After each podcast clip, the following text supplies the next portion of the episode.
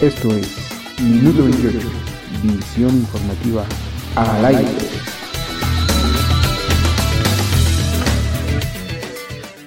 Buenas tardes amigos de Minuto 28 Radio, gracias por acompañarnos de nueva cuenta. Les saluda como siempre Rubén Martín a través de periodistasenunión.com.mx. Estamos con ustedes en este espacio informativo realizado por Minuto 28 Producciones con la colaboración de la revista Esta Opción EIP, Periodistas en Unión y su red internacional de asociados, así como de la agencia Showhit en la información de espectáculos.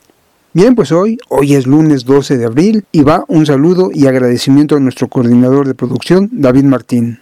A la ola de dimes y diretes que hay entre el gobierno federal, el partido oficial, que es Morena, y el Instituto Nacional Electoral, se suma a través de un video publicado en su cuenta de Twitter el senador morenista Martí Batres, quien en relación a las declaraciones que ha hecho últimamente el presidente del INE, el legislador señala, entre otras cosas, que el consejero presidente parece más un candidato y no un árbitro electoral.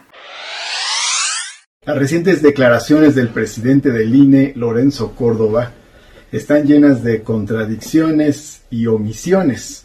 Para empezar, parecen las declaraciones de alguien que está en campaña. No parecen las declaraciones del presidente del INE, sino del presidente de un organismo político partidario. No parecen las declaraciones de un árbitro, sino de un candidato. Pero luego además hay una contradicción tremenda cuando dice en su discurso que no es un buen momento para la democracia por la pobreza y las desigualdades que hay. Pero el INE es uno de los organismos que más ha defendido las desigualdades que se generaron durante el periodo neoliberal. Ha defendido sus privilegios, los altísimos salarios, las altísimas prestaciones de una élite de los órganos autónomos. Entonces ahora viene a hablar de desigualdades cuando ellos han sido protectores, promotores, defensores de esas desigualdades. Pero por otro lado, cuando dice que este no es un buen momento para la democracia, esto se presta a múltiples entendidos. ¿Cuál sí es un buen momento para la democracia? ¿Acaso eh, cuando se utilizaba la partida secreta por ahí por los años 93-94 para apuntalar electoralmente al partido de Estado? ¿O en el año 2000 con el Pemex Gate y los amigos de Fox? ¿O en el 2006 con la compra del voto y con eh, la intromisión eh, directa del aparato del Estado en el proceso? O en el 2012 con la compra del voto y los recursos de Odebrecht, Monex, Soriana, etcétera en campaña? No, ahí evidentemente diferimos completamente. Hoy vivimos el mejor momento para acabar con la compra del voto y con el fraude electoral. No cabe duda que entre más avance la contienda, mayores serán los ataques entre una parte y la otra, y a las cuales también se irán sumando más actores políticos, unos para quedar bien, otros para defender sus intereses. Sobre este tema es el comentario de hoy de Felipe Delín, presidente de la Federación Internacional de Comunicadores, y quien se pregunta, ¿el INE, árbitro o verdugo en las elecciones de México? Política. Hola Rubén, muy buenas tardes. Saludos para ti, para tu equipo de producción para periodistas en Unión Online y para nuestro querido público que semana a semana nos acompaña, nos ve y escucha en Minuto 28, radio y TV, noticias por la plataforma digital a nivel mundial. Escúchanos también por Spotify. Nuestro tema de hoy, el INE, árbitro o verdugo en las elecciones en México.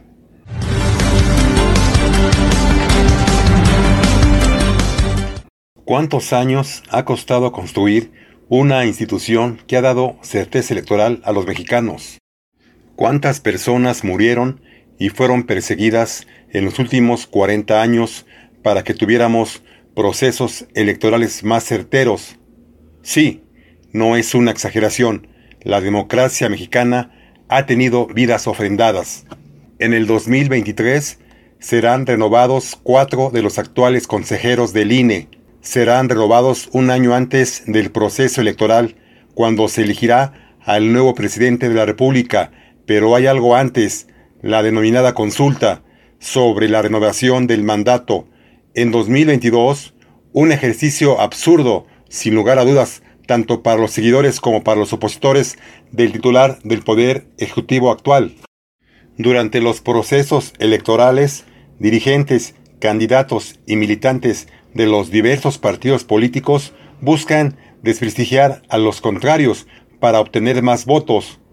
¿Por qué cuestionar al árbitro electoral cuando solamente está pidiendo el respeto a la ley y a las normas? El árbitro electoral que le dio el triunfo al actual presidente Andrés Manuel López Obrador está siendo asediado. El motivo, el incumplimiento de la ley por algunos candidatos, como por ejemplo el candidato de Morena a la gobernatura del estado de Guerrero. El pretexto del asedio, la supuesta parcialidad del Instituto Nacional Electoral. El INE no es un árbitro silente ni se deja amedrentar, comentó Lorenzo Córdoba. Al respecto, el Instituto Nacional Electoral afirma de manera categórica lo siguiente.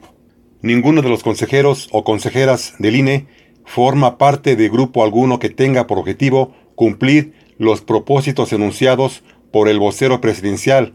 Afirmar lo contrario es totalmente falso.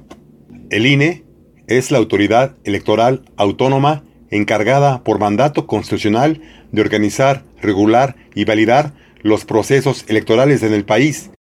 En consecuencia, el INE no está ni a favor ni en contra de postura política alguna, sino que su rol, como árbitro de las elecciones, es el de ser garante de la neutralidad que debe caracterizar la organización de elecciones plenamente democráticas.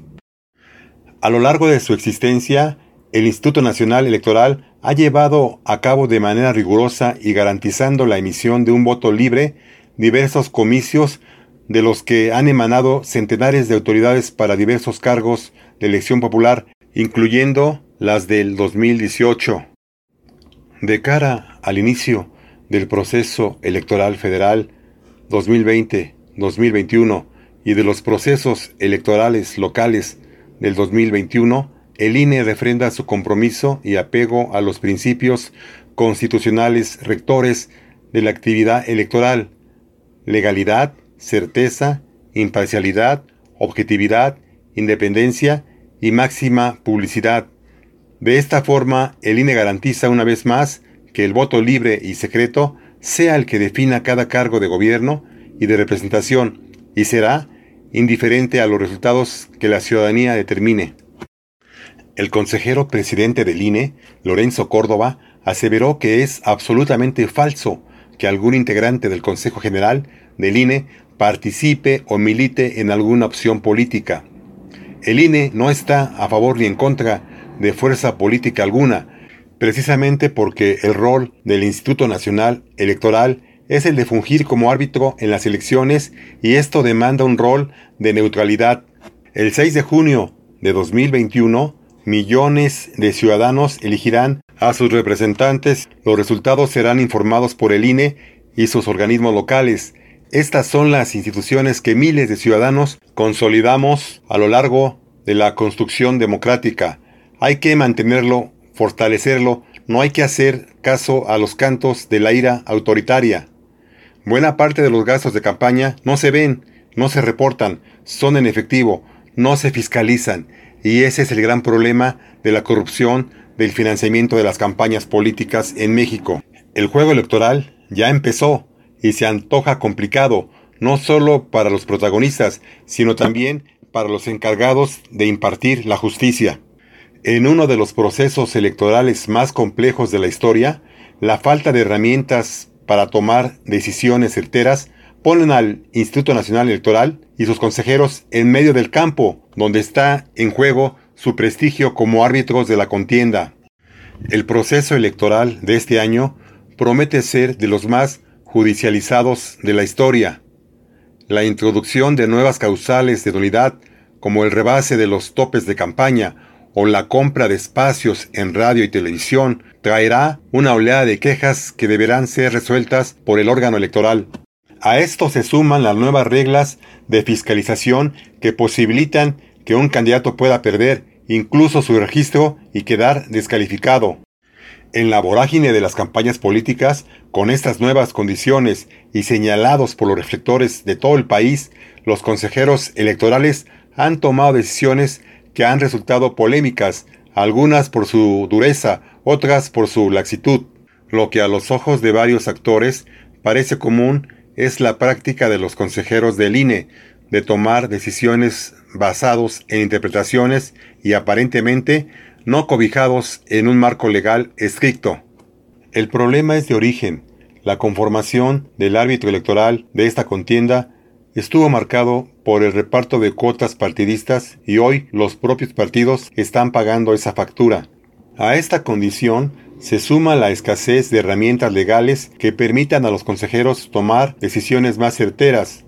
Ocurre así, por ejemplo, en el nuevo esquema de fiscalización con el que solo se puede hacer rendir cuentas sobre una parte de los recursos, ya que se dejó fuera de la ley la vigilancia de otros mecanismos que benefician a los candidatos o a los partidos.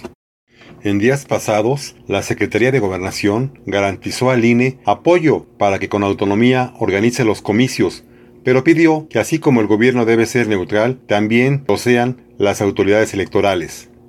El INE es el organismo público autónomo encargado de organizar las elecciones federales, es decir, la elección de la presidencia de la República, diputadas, diputados, senadoras y senadores que integran el Congreso de la Unión.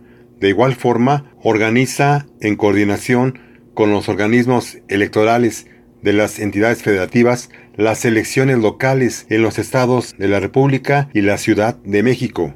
El INE audita a todos los actores políticos nacionales y locales, coaliciones, precandidatos y candidatos, agrupaciones políticas nacionales, organizaciones que pretenden obtener registro como partido político, a las organizaciones de observadores electorales, aspirantes y candidatos independientes de todo el país.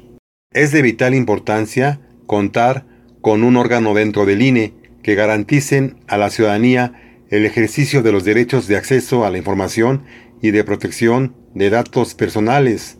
Asimismo, se encargue de dirigir el desarrollo de las acciones en materia de transparencia. El INE, como institución del Estado mexicano, tiene la obligación de promover, respetar, proteger y garantizar los derechos humanos.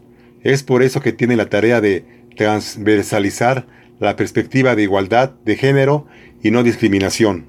Para que todas las actividades y acciones que realiza el INE sean del dominio público, es importante implementar una estrategia de comunicación que permita fortalecer la imagen y elevar la confiabilidad del instituto como el órgano encargado de garantizar elecciones libres, garantizar el ejercicio de los derechos políticos y electorales de la ciudadanía y promover el desarrollo democrático de México. Por cierto, un tema muy sonado en los últimos días fue la cancelación a la candidatura de Salgado Macedonio. La autoridad electoral impide al candidato de Morena, en Guerrero, seguir en la contienda por no haber presentado un informe sobre sus gastos de precampaña. La autoridad electoral ha cancelado la candidatura de Félix Salgado Macedonio, del partido Morena, a la gobernatura por el estado de Guerrero, por una mayoría de siete votos a favor y cuatro en contra. El INE ha señalado que el candidato no presentó el informe de ingresos y gastos durante la precampaña, lo que supone perder la candidatura de acuerdo a la ley. La falta de transparencia en las cuentas se convierte en un nuevo escollo para la carrera electoral de Salgado, manchada por dos denuncias de violación y otras tres señalamientos de abuso y acoso sexual. Aunque la decisión puede ser apelada, Perder la candidatura le impide hacer actos de campaña y aparecer en la boleta en las elecciones de junio próximo. Lo último que se sabe fue que el Tribunal Electoral pide al INE revisar la cancelación del registro de candidatura de Félix Salgado. La autoridad consideró que el INE debe analizar si la sanción para retirar la candidatura es proporcional a la sanción del instituto. Aquí Rubén y amigos de Minuto 28 Radio y TV nos preguntamos que si a través del chantaje de la protesta Félix Salgado Macedonio a la fuerza quiere ser candidato no respetando las leyes electorales y al decir que el pueblo manda y que el pueblo exige que él sea el candidato sin respetar la institución del INE, no sé qué piensa el auditorio, pero creemos que está en una grave contradicción. No respeta las leyes y él está seguro de que el Tribunal Electoral, no sé por qué, a lo mejor tiene amigos ahí o alguien muy poderoso tiene amigos ahí, que le harán eh, de alguna manera recobrar la candidatura que perdió por instancias legales electorales hace unos días. Este es el México que estamos viviendo, de simulaciones, de complots, de montajes, de ataques, de adversarios, de fifís, de chairos, de vacunas, de no vacunas, de semáforos al gusto, de color rojo, naranja, amarillo y verde. Estamos en campaña y hay muchos candidatos que llevan el acarreo sin fijarse en la pandemia, en el contagio del COVID-19, exponiendo a la gente a que vayan por una despensa, por una promesa y cambien su voto por 500 pesos el día 6 de junio del 2021. Por hoy es todo, Rubén y público de Minuto 28 Radio y TV. Y como siempre decimos, la verdad no se vende, se dice con honestidad, objetividad y responsabilidad. Hasta la próxima. Se despide de ustedes su amigo Felipe Delín. Gracias. Gracias Felipe. Y dando un giro a la información, pasamos al tema de las vacunas y el coronavirus. Al respecto, Ana Celia Montes habla de la Jornada Nacional de Vacunación a más de un año del arranque de la sana distancia, la desorganización con que avanzó dicha jornada y la aparente mejora en ponerse de acuerdo a la hora de aplicar dicha protección a los adultos de 60 y más. Nacionales. Qué gusto saludar a todos nuestros ciberradio escuchas atentos, buena onda de minuto 28. Por supuesto a Rubén, nuestro titular y a periodistas en unión, en este programa en el que hoy me dedicaré a platicar sobre la vacunación, sí, esta jornada nacional de vacunación en contra del coronavirus, llevada a cabo a poco más de un año de iniciada la otra jornada nacional de sana distancia. Esto es la cuarentena.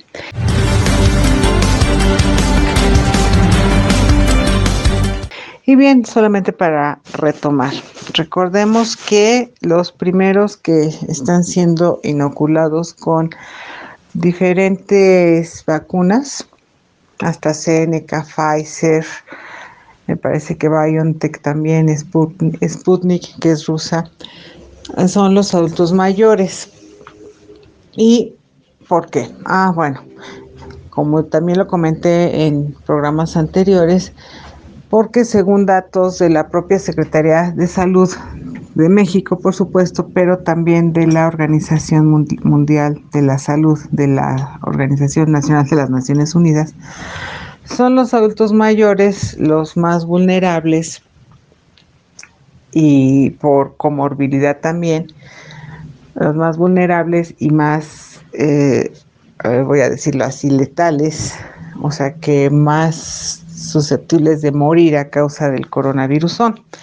Entonces es, entonces es una población de alto riesgo después de la población de más alto riesgo que es la de médicos, enfermeras y personal de hospitales que está en la primera línea de combate en contra del coronavirus. Esto es atendiendo a los enfermos de coronavirus. Bueno, entonces en el caso de la Ciudad de México, o en el caso más bien de nuestro país, de la hermosa República Mexicana, tenemos hasta ahorita que, según cifras oficiales, se tiene vacunados a la mayoría de los adultos mayores, que de hecho ya se va por la segunda dosis.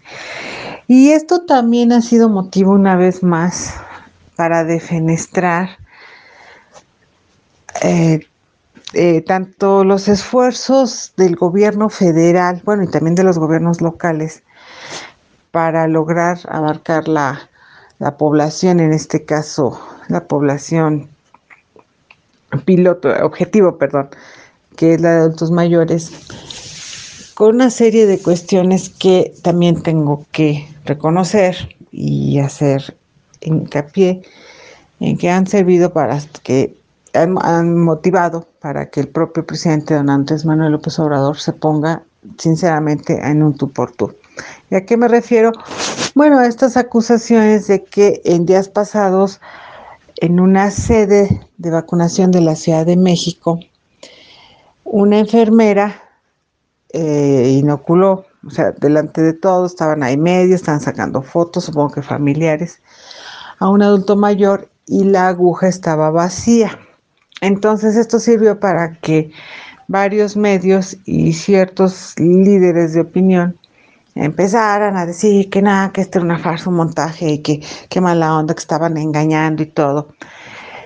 Y por otro lado, también contribuyó esto a que el licenciado López Obrador le haya dedicado algunas mañaneras a estarles a estos líderes o a este concretamente líder de opinión que se siente muy galán, Carlos Loret de Mola, concretamente, eh, también eh, acusarlo, o sea, el licenciado López Obrador, el presidente constitucional de los Estados Unidos mexicanos, a replicarle que no, que montajes los de Florence Cassés por aquello de que si el propio Carlos Loret de Mola contribuyó cuando eh, a toda esta cobertura mediática, donde está esta ciudadana francesa acusada de, de, de, secuestro y extorsión en nuestro país y que ya tiene años que fue extraditada, bueno, estuvo presa en nuestro país y fue extraditada a su país. Y sí, efectivamente hubo una cobertura mediática en lo que yo sí recuerdo que iba muy bien maquillada, muy bien maquillada la, la señorita, ¿no? A la que, hasta donde yo tengo entendido, aunque ella se presume inocente y se dice inocente y, gritó que es inocente, hasta donde tengo entendido sí hubo víctimas de secuestro que la identificaron como cómplice de este grupo de los zodiacos y concretamente de Géminis, que parece que era la pareja de ella, o sea, un secuestrador que se autodenominaba Géminis. Bueno, entonces en este dimes y diretes ahí está también contribuyendo el licenciado López Obrador, el presidente. Y bueno, también esto ha motivado a que, bueno, se ponga más atención como debe ser y qué bueno, a todo este proceso de vacunación. Lo que yo sí puedo decir, porque lo he estado viendo de primera mano, que seguramente aprendiendo de los errores de las primeras, eh, de los primeros intentos de vacunación, tanto en personal hospitalario como ya con adultos mayores, recuerdo que fueron Milpa Alta y Magdalena Contreras en el caso de la Ciudad de México, de los primeros, las primeras alcaldías de la Ciudad de México en vacunar a adultos mayores de manera masiva, en el que sí se suscitaron estos incidentes, como que había gente que se formaba desde las 4 de la mañana pensando que no iba a alcanzar vacuna o que había mucho desorden. Bien, y repito, seguramente sucedió eso de ese tipo de cuestiones. Y seguramente, pero claro, eso me parece que es absolutamente cierto, todo eso sirvió para que ahora este proceso de vacunación en otras delegaciones, que ya fueron las posteriores, así como Álvaro Obregón, Benito Juárez, que haya más organización, que sea más rápido el trámite, o sea, el trámite me refiero a que desde que llegan los adultos mayores y los familiares eh, hasta que se les registra, porque pues sí hay un registro del que eh, eh, generado de ese registro que hubo previo desde febrero en una página de internet, que al principio sí es cierto, es, es una verdad absoluta, se cayó, se saturó, pero que después, pues como todo en la vida, pues ya se siguió funcionando bien se lograron los registros, tan así que al momento de que ya iba llegando el aviso a las alcaldías, pues uno revisaba en la página de internet y salía perfectamente el nombre del adulto mayor, su folio, fecha, hora, lugar y todo. Y, y repito, con bastante ya más organización, en este trámite retomo, en el que desde que ingresaba el adulto mayor se revisaba ya ese expediente, que ya ese registro de eh, derivado, repito, de ese otro registro que fue en la página de internet, con todo y las críticas, se les incluso indicando qué vacuna les tocaba. En muchos casos fue la AstraZeneca. Un, un área destinada para la vacunación, otra para los este, acompañantes, porque pues sí, siendo adultos mayores, muchas personas fueron y tenían que, que ir acompañadas. Un proceso que desde que se ingresaba hasta que ya saliera el adulto mayor con su, con su cartilla nacional de vacunación, en muchos casos con su botella de agua o su manzana, su plátano y su chocolate, así, muy padre.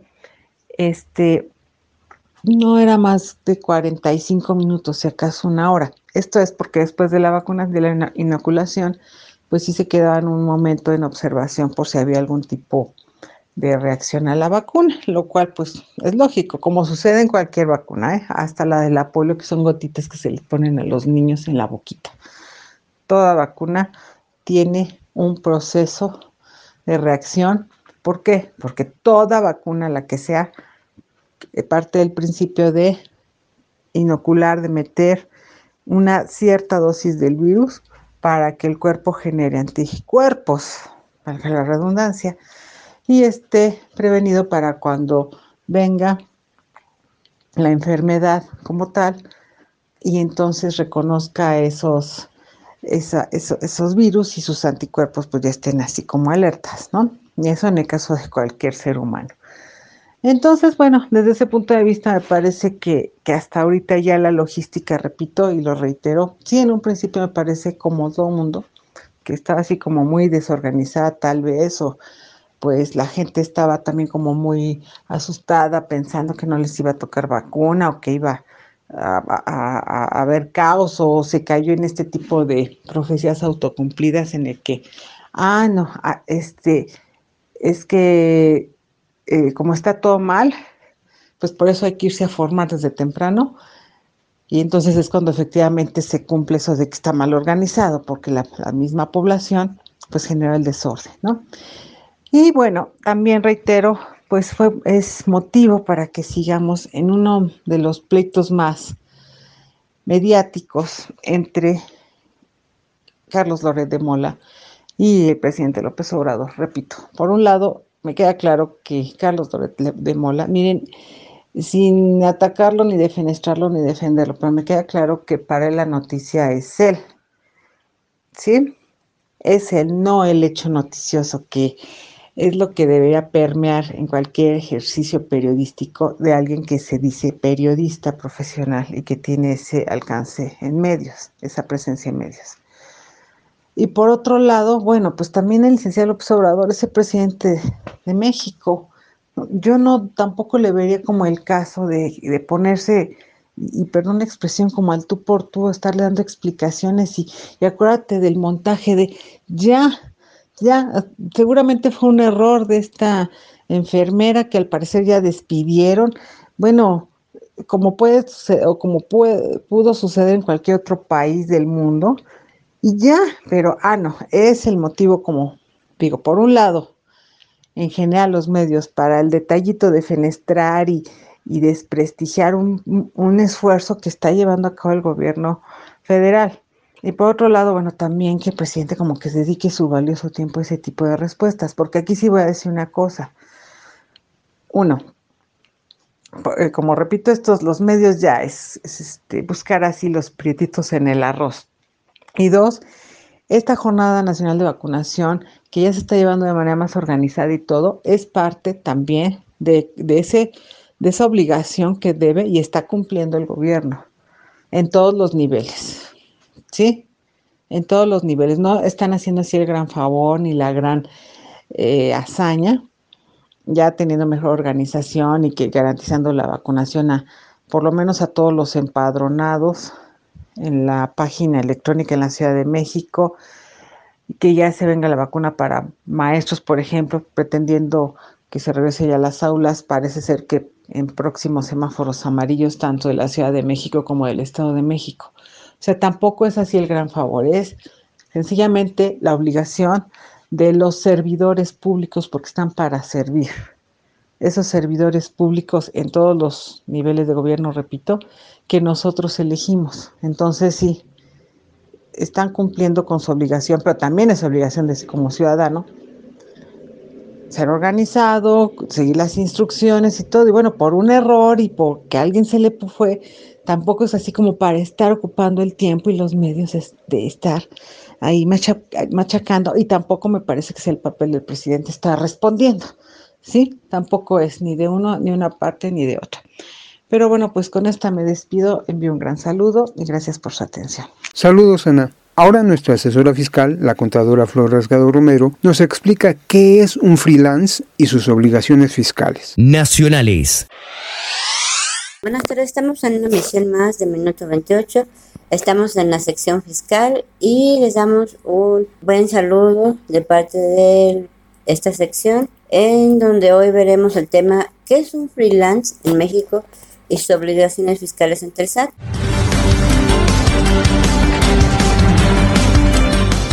es una de las interrogantes que he tenido en esa semana por parte de los radioescuchas. Cada vez hay más trabajadoras prestando servicios a compañías de manera remota, a las cuales se les ha denominado freelance es decir, que trabajan de manera independiente, recibiendo a cambio de esto ingreso por actividad empresarial y de prestación de servicios profesionales, los cuales están regulados en la ley de impuesto sobre la renta y la ley, eh, recordemos, del ISR y la ley del IVA. Pero, ¿cuáles son las obligaciones de las personas físicas? Bueno, de acuerdo al Código Fiscal de la Federación, se encuentran obligadas a solicitar la inscripción en el Registro Federal de Contribuyentes, Proporcionar la información relacionada con la identidad, domicilio, situación fiscal, correo electrónico y número telefónico del contribuyente. Solicitar el certificado de firma electrónica avanzada, la e-firma, y certificado para el uso de sellos digitales, la ESCD. Y cumplir con el envío de sus declaraciones, por ejemplo, las de IVA e ISR. ¿Los servicios prestados como freelance son acumulables para ISR? Sí, esto lo vemos en el capítulo 2, título 4, que se llama de la ley de impuesto sobre la renta, que se llama de los ingresos por actividades empresariales y profesionales. En su artículo 100 establece que se encuentran obligados al pago de ISR las personas físicas que perciban ingresos derivados de la realización de actividades empresariales o de la prestación de servicios profesionales. Como persona física con actividad empresarial y profesional, deberás cumplir con tus obligaciones fiscales y también recordemos que entre ellas están las de ISR de manera mensual. Los servicios prestados por freelance graban IVA. Bueno, esto sí, en el artículo 1 de la ley de IVA que es el impuesto al valor agregado, establece que están obligados al pago del impuesto los actos o actividades siguientes que se realizan en territorio nacional, ya sea que enajenen bienes, presten servicios independientes, otorguen el uso o goce temporal de bienes o importen bienes o servicios. El artículo 1 menciona quiénes son los contribuyentes obligados a retener IVA, entre ellos personas morales que reciban servicios personales independientes o usen o gocen temporalmente bienes prestados u otorgados por personas físicas respectivamente. También aquellos que reciban servicios prestados por comisionistas cuando estos sean personas físicas. La tasa del IVA en México es del 16 y 8% para la región fronteriza del país. Sin embargo, dependiendo de tu actividad específica y si estos servicios son exportados, podrías encontrarte en la situación de que tus servicios se encuentren grabados a la tasa del 0%, así como también exentos cuando se encuentran en los supuestos que establece el artículo 15 de la ley del IVA. Si prestas tus servicios como persona física con actividad empresarial, deberás cumplir con tus obligaciones de IVA de manera mensual, tanto como para el pago definitivo definitivo como para el envío de la DIOT. Se puede emitir el envío de la DIOT siempre y cuando no se obtengan ingresos mayores a 4 millones de pesos de conformidad con una regla que establece el SAT que es la 2.1.21 de la resolución miscelánea del 2021. Pero lo que me están constantemente preguntando es, ¿estoy obligado a llevar contabilidad? Las personas físicas con actividad empresarial y profesional que sus ingresos no superan los 4 millones de pesos anuales llevarán su contabilidad de manera simplificada en el sistema de mis cuentas, de conformidad con la regla 2.8.1.5 de la resolución miscelánea del 2021. Y otra pregunta es, ¿puedo inscribirme en el régimen de incorporación fiscal? Sí, sin embargo, deberás de cumplir con lo siguiente. Ser contribuyente, persona física que realice únicamente actividades empresariales, que enajenen bienes o presten servicios por los que no se requiera para su realización título profesional, sus ingresos no superen los 2 millones de pesos de manera anual, no ser socio, accionista o integrante de una persona moral, no realizar actividades relacionadas con bienes raíces, capitales inmobiliarios o actividades financieras, excepto por actos de promoción o demostración. Los ingresos por comisiones, mediación, representación, etc. no podrán exceder más del 30% de los ingresos totales. No debes obtener ingresos por concepto de espectáculos públicos, perdón, y tampoco por franquiciatarios. No prestar servicios o enajenar bienes por Internet a través de plataformas tecnológicas. Dentro del régimen de incorporación fiscal puedes obtener los siguientes beneficios. No pagas ISR durante el primer año de estar inscrito ya que cuentas con una reducción del 100% y disminuye de forma gradual el 10% cada año.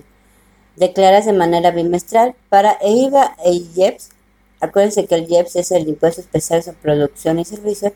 También aplica la reducción de las ventas al público en general de conformidad con el artículo 23 de la Ley de Ingresos de la Federación del 2021. Y aparte no prestas declaración anual obtienes una reducción del 50% de los dos primeros años en el pago de las cuotas de seguridad social y disminuye de manera gradual el 10% cada dos años. Aquí como conclusión, es importante definir las actividades que se van a desempeñar de acuerdo con la ley y estimar los ingresos para seleccionar el régimen fiscal adecuado y poder cumplir con nuestras obligaciones fiscales, evitando futuros problemas con las autoridades. Entonces, como vemos, pues es un régimen que anteriormente no estaba pero bueno, pues ahorita está causando mucho revuelo porque pues, precisamente por la contingencia. Y bueno, pues ¿por qué están haciendo esas contingencias? Pues por la pandemia que tenemos. Vemos que el SAT eh, pues limita las citas o definitivamente no existe. O no existen, entonces muchos pues, contribuyentes eh, están buscando la manera de tributar, pero pues como no hay sistema, entonces el SAT lo que está haciendo es, está implementando aplicaciones tecnológicas para poder desarrollar tanto las contraseñas, la renovación de la firma. Entonces es importante que nosotros estemos ahí, naveguemos en el portal eh, del SAT que es www.sat.gov.mx y a través de eso nosotros pues podamos eh, checar cuáles son los nuevos beneficios que tiene esta página y cuáles son las innovaciones, porque pues recordemos que pues ahorita el SAT definitivamente las tiene muy reducidas y definitivamente en algunas, eh, como vemos en algunas administraciones locales del SAT, pues definitivamente no tienen ninguna cita. Otra de las interrogantes que, que me hicieron los contribuyentes, en ese caso los radioescuches, eh, que concretamente de Iztapalapa, aquí en en la central de abastos me dice qué es el IEPS y quién lo paga.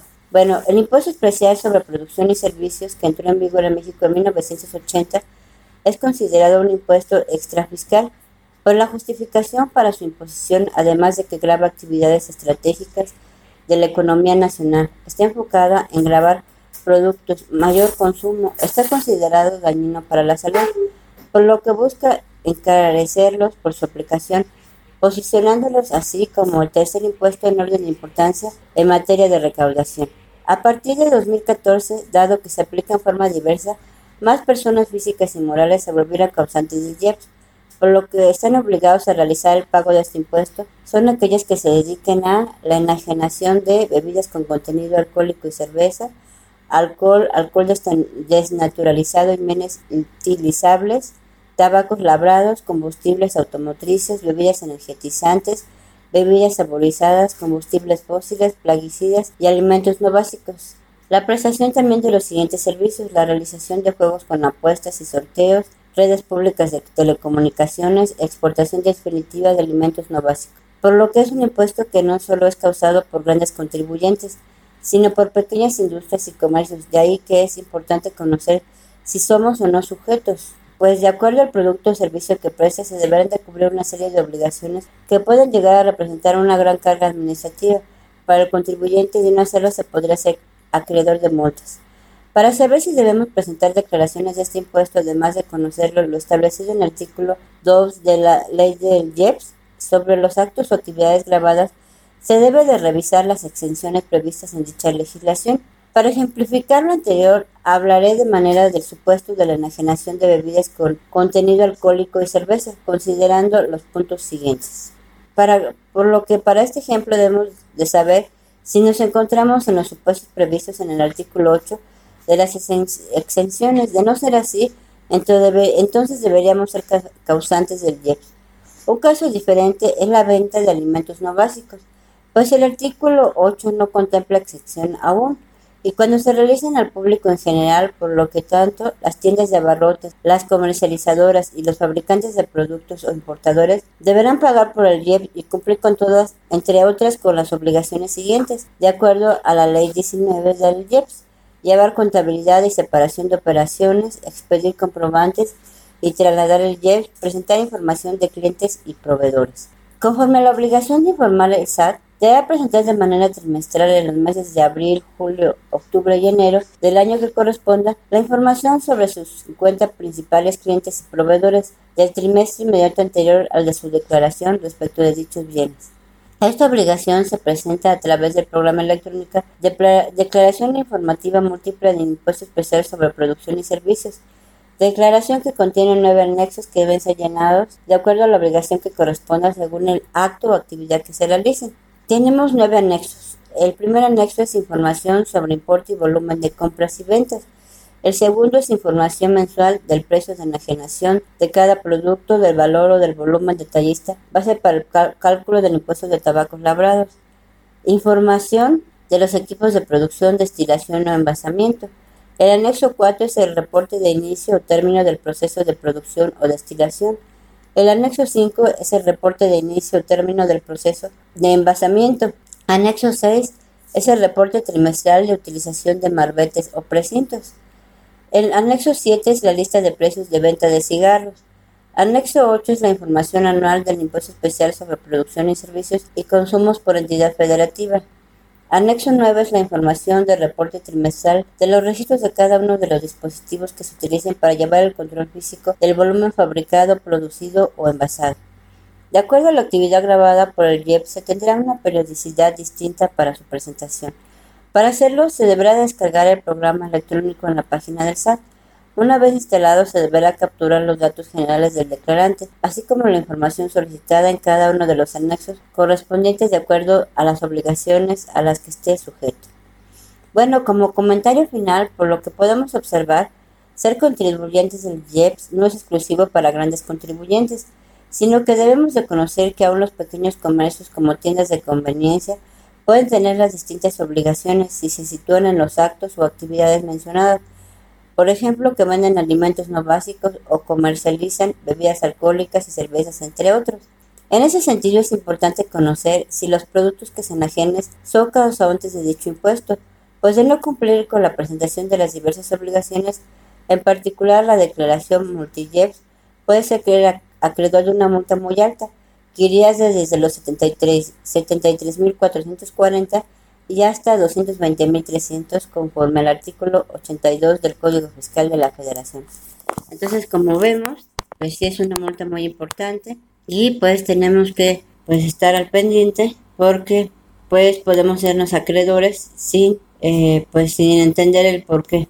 Pero pues ya aquí estamos explicando el cuándo sí y cuándo no soy contribuyente y pertenezco a este impuesto que recordemos es un impuesto para grabar productos cuyo consumo está considerado dañino para la salud.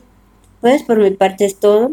Les agradezco sus comentarios por WhatsApp y los eh, invito a que me sigan escribiendo a mi correo florrasgadoromero.gmail.com o a mi WhatsApp al 55 64 50 79 92. Que pasen una excelente semana y nos escuchamos en la siguiente eh, emisión de Minuto 28. Gracias, contadora, por esta importante explicación. Y a través de UNAM Global, la cineasta Lucía Gajá nos habla del arte cinematográfico y su poder de cambio social y presenta el documental Mi vida adentro, en el cual relata la historia de Rosa Estela Olvera Jiménez, migrante indocumentada en Estados Unidos, quien fue detenida bajo los cargos de homicidio y lesiones a un menor y quien ahora se encuentra en libertad bajo fianza soy Lucía Gajá, soy cineasta y académica, soy egresada del, antes eh, CUEC, ahora ENAC, Escuela Nacional de Artes Cinematográficas de la UNAM. Llevamos pues ya varios años haciendo una, una secuela eh, de Mi Vida Adentro, que es una, pues es, la historia, es parte de la historia de lo que Rosa eh, tuvo que vivir dentro de prisión. Nosotros estuvimos eh, desde el 2018 yendo básicamente cada tres meses, que era cuando nos daban permiso a, conversar con ella, eh, con cámara. Todo esto es parte de una nueva película y pues afortunadamente pudimos ir el fin de semana eh, que a ella la liberaron un miércoles y el viernes pudimos viajar a Estados Unidos y estar con ella porque además el sábado de esa semana que ella salió, su hija se casó entonces Rosa pudo estar presente en la boda de su hija y nosotros, o sea, ahí pudimos filmar eh, todo esto porque además, bueno, su hija es una de las protagonistas de esta nueva película y, bueno, pues pude ver a Rosa, pudimos estar juntas, pudimos eh, abrazarnos después de todos estos años que nos hemos visto y que nos habíamos visto realmente pues a través de un vidrio, ¿no? Este, Rosa y yo llevábamos mucho tiempo sin poder eh, tocarnos, sin poder abrazarnos y, pues la verdad es que fue, fue muy emocionante. Em, estuvimos el fin de semana con ella. Obviamente está, está feliz, ¿no? Por estar fuera, está muy agradecida con todas las personas que, que ayudaron para que esto fuera posible. Y también está pues en una situación en la que ahora hay que reconstruir, ¿no? Hay que reconstruir esta vida. Eh, que, pues que le arrebataron durante tanto tiempo. Y también está todavía pendiente parte del proceso. Rosa está libre bajo fianza. Esto quiere decir que fue la orden del juez y fue lo que la fiscalía, el, em, el fiscal de distrito eh, también, con lo que también estuvo de acuerdo, no apeló a esta decisión de la jueza, pero todavía se necesita la ratificación del Estado eh, de la libertad de Rosa. ¿no? Si ella logra esto, también podría tener acceso a una compensación. Ahorita todavía hay un camino legal importante al que hay que atender. Su situación migratoria pues sigue siendo de de indocumentada, ¿no? lo, que, lo que puede suceder con el cine documental cuando estamos narrando la vida de las personas, ¿no? Las, o sea, no, no, son, no son vidas escritas en un guion, inventadas o inspiradas en otras, sino son las propias vidas de, quienes vemos en la pantalla, ¿no? De las protagonistas y los protagonistas, pues creo que, muchas veces podemos eh, incidir, ¿no? Eh, en estas vidas, pues que siempre puede ser de forma, de forma positiva. Y, creo que, que, no estamos hablando de darle voz a la gente, ¿no? La gente tiene su propia voz, pero creo que sí podemos hablar de de, de pronto exponer este tipo de, injusticias, ¿no? Estas historias, eh, volverlas visibles. Rosa dijo algo muy, muy bonito en una entrevista que nos hicieron juntas hace poco, en donde ella dice es que eh, si no hubiera sido, dice, gracias a este, a este video, así dice, gracias a este video eh, eh, yo estoy, estoy fuera y estoy libre porque si no se hubiera contado esta historia, se hubiera perdido en el sistema.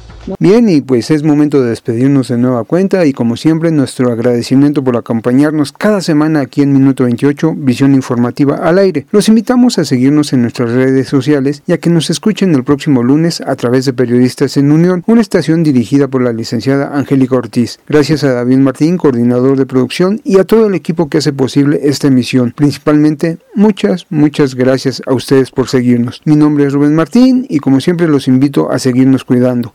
Hasta la próxima.